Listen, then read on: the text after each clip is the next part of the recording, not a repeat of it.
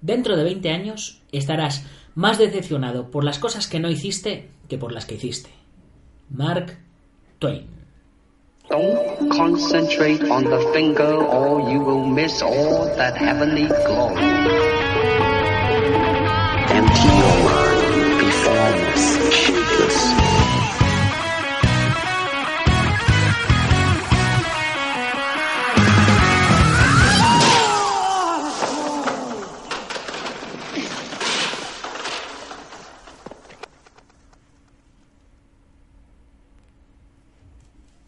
Muy buenos días a todo el mundo, soy Nacho Serapio, fundador y director de Dragon, y te doy la bienvenida a el último programa de la edición de Navidad de este año. Bueno, de este año no, de, de esta temporada, de esta Navidad, porque el, en diciembre de este año volveremos a tener edición de Navidad. Bueno, me habéis entendido, ¿no? Hoy terminamos esta edición de Navidad y mañana comenzamos con nuestra programación habitual. Ya sabes, los lunes más o menos noticias, los martes hablamos de artes marciales tradicionales, los miércoles deportes de contacto, los jueves MMA y los viernes cine marcial. Más o menos. Cuando me lo, porque me lo salto cuando, cuando me apetece. Que para eso es mi programa, ¿no? Bien, hoy es lunes 6 de enero de 2020 y vamos por nuestro programa número 681. ¡Qué locura, señores! ¡Qué locura! Eh, en fin, que estoy muy contento con estos reyes, se han portado, estoy súper feliz y quisiera dedicar el programa de hoy eh, a todos los que, como me pasa a mí, disfrutáis más de ver en, en, días como hoy a los demás disfrutando de sus regalos que de, la, que de los propios regalos que os han traído los Reyes Magos a vosotros. Porque, eh, no sé, a mí me, me, hace, me hace más ilusión muchas veces que la gente que yo quiero le regalen lo que, lo que ellos querían, ¿no? Y luego además muchas veces al final acaba uno disfrutándolo también. Así que eso es un valor añadido. Y bueno, ya se acabaron las excusas, se acabaron los turrones, se acabó eh, todo eso y a partir de mañana toca ya empezar a entrenar seriamente. Así que ya sabes, no te despistes, disfruta del día de hoy porque mañana empieza la temporada. Y bueno, para los que no sabéis qué, qué hacer y cómo empezar la temporada, creo que lo mejor es que os unáis a la comunidad Dragon. ¿Sientes pasión por las artes marciales y los deportes de contacto? Pues has llegado al lugar indicado. ¿Te gustaría complementar lo que aprendes con tu maestro o entrenador en tu gimnasio o escuela? ¿No puedes entrenar habitualmente debido a tus circunstancias personales, familiares o laborales? Pues bienvenido a Dragon.es. Dragon.es es una plataforma con más de 800 videotutoriales de artes marciales y deportes de contacto ordenados pedagógicamente en más de 70 cursos artes marciales tradicionales, artes marciales internas, artes marciales externas, acrobáticas, artes marciales mixtas, deportes de contacto, preparación física, nutrición, defensa personal, todo lo que puedas querer aprender respecto al mundo de las artes marciales y deportes de contacto lo encontrarás en dragon.es. Además, Dragon.es es una gran comunidad donde podrás conocer a otros artistas marciales y luchadores que comparten tu pasión. Gracias al mapa de usuarios que ponemos a tu disposición, podrás conocer a otros miembros de la comunidad cercanos a tu lugar de residencia, con los cuales podrás quedar para entrenar o simplemente para conoceros e intercambiar opiniones. También disponemos de un chat privado exclusivo donde encontrarás a todos los profesores de los cursos, a los escritores de la revista y a diferentes maestros y alumnos de diferentes niveles, de diferentes localidades. Es decir, una gran comunidad para compartir nuestra pasión. Además, como miembro de la comunidad Dragon podrás acceder a una gran variedad de contenidos exclusivos, como una biblioteca de libros en PDF con más de 60 libros, nuestro blog con más de 200 artículos, nuestro podcast con más de 600 podcasts subidos a día de hoy. Además, tendrás un 15% de descuento en la mayoría de los productos de nuestra tienda online. Y si vives en la península, los gastos de envío gratis. Dragon.es es una maravillosa experiencia para todo aquel que siente pasión por las artes marciales. Es el Netflix y el Amazon de las artes marciales. Así que si tú sientes pasión por las artes marciales y los deportes de contacto, te animo a que te suscribas, Puedes probar un mes y si no te convence, darte de baja porque no hay compromiso de permanencia.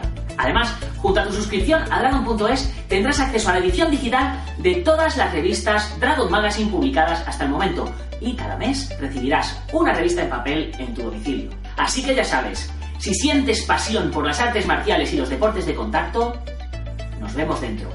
¡Gámbaro!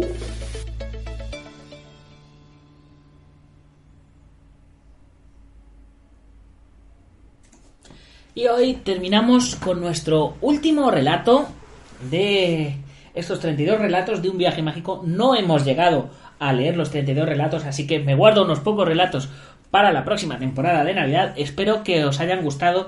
Eh, a los que mm, oís el programa y tenéis hijos, espero que los hayáis oído con vuestros hijos y que os hayan resultado interesantes a la vez.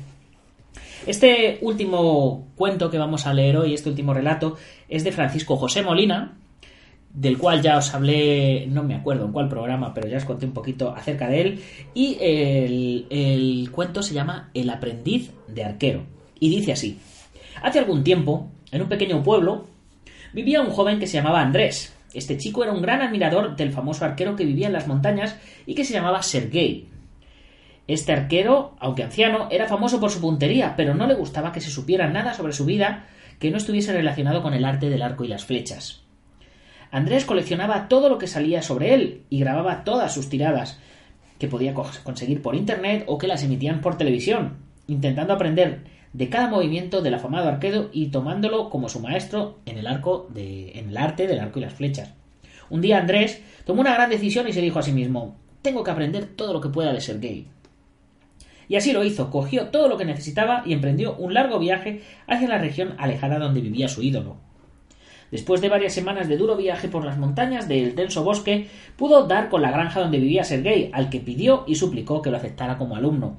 Sergei se apiadó del joven y le dijo que podía dormir en, el, eh, en, su humilde granja, donde eh, le hizo descansar y alimentarse.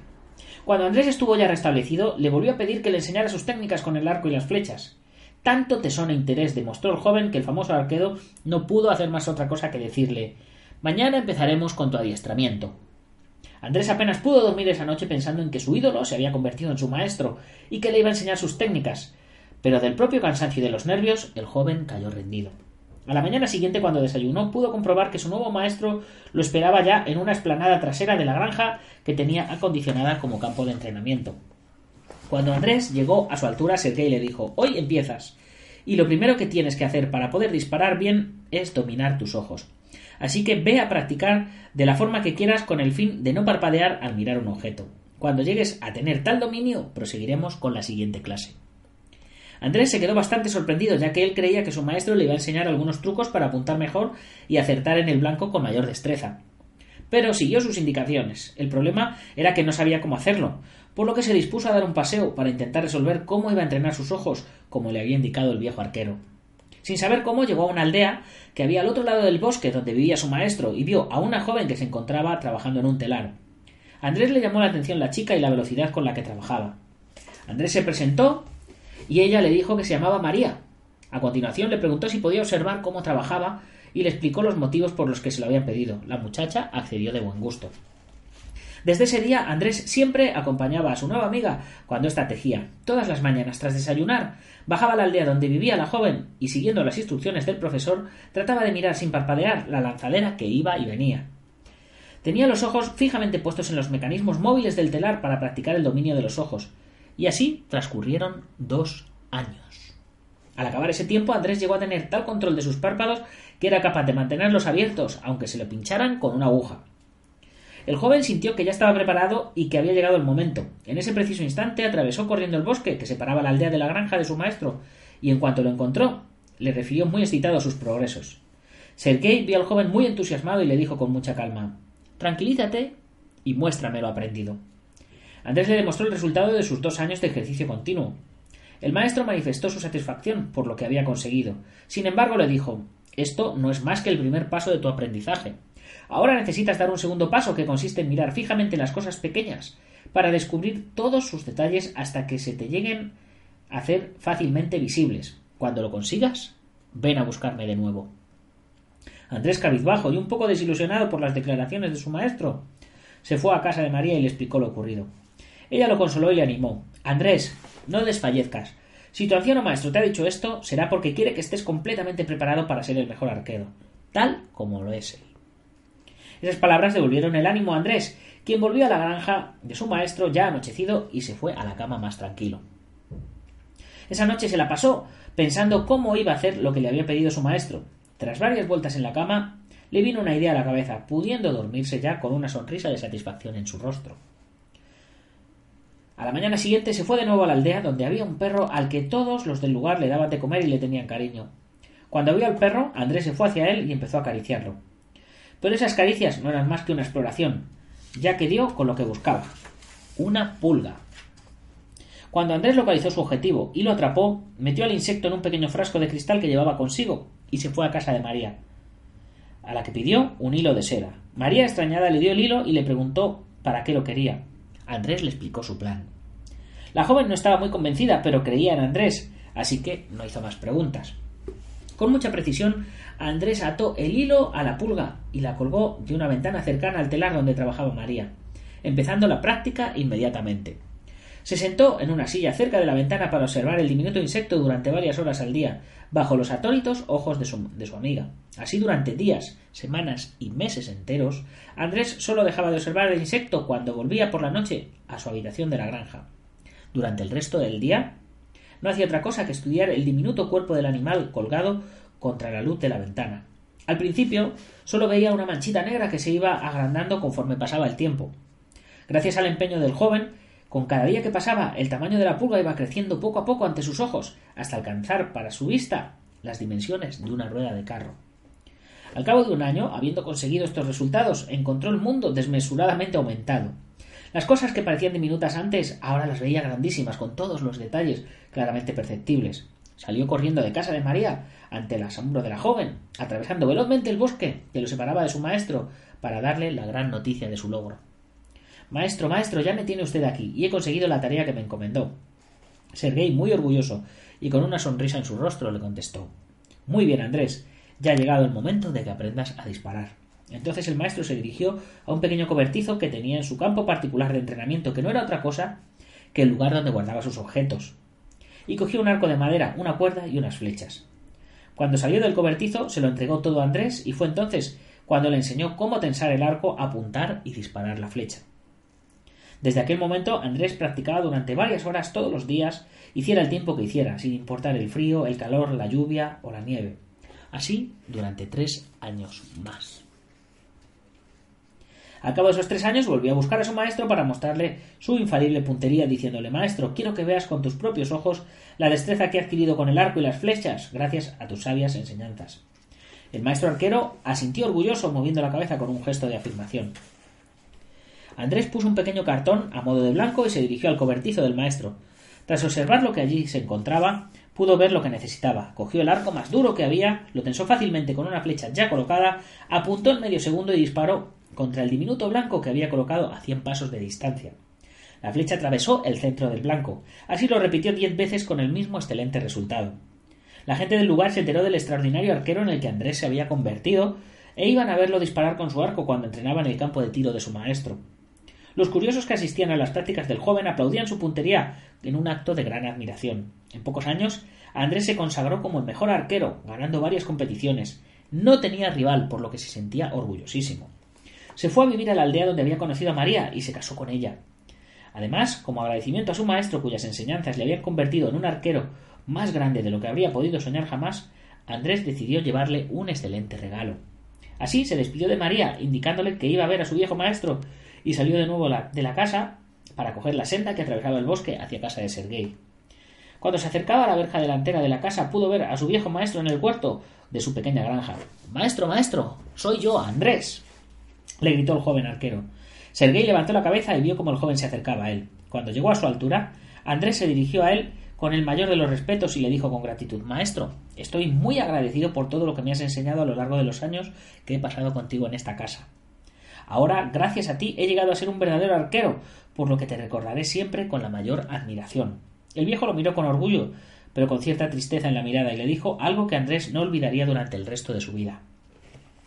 El verdadero arte del arco y la flecha es acertar el blanco sin esos elementos. Andrés se quedó perplejo. No comprendía lo que decía, pero el maestro prosiguió en conseguir la gloria sin vanidad y manifestar la gratitud sin palabras. Al decir esto, abrazó a Andrés, recogió el presente con tanta gratitud que le, que le había traído el alumno y se metió dentro de su casa, cerrando la puerta tras de sí. Andrés volvió a su casa, le comentó lo ocurrido a la joven mujer y se encerró en un cobertizo que había mandado hacer detrás de su nueva vivienda. A partir de entonces no volvió a salir públicamente ni volvió a participar en ninguna competición. Con el tiempo, los vecinos comentaban que en la casa de Andrés se oían unos ruidos muy raros día y noche, algo que parecían ráfagas de viento o chorros de aire que salían expulsados por movimientos muy enérgicos, que según se afirma, Andrés hacía con las manos desnudas. Nadie supo si el famoso arquero logró finalmente dominar el arma secreta de disparar sin flecha, porque no se lo mostró nunca a nadie, ni siquiera a su, a su anciano maestro, por evitar la vanidad. Y con esto, chicos, terminamos este viaje mágico navideño que hemos tenido durante todos estos días.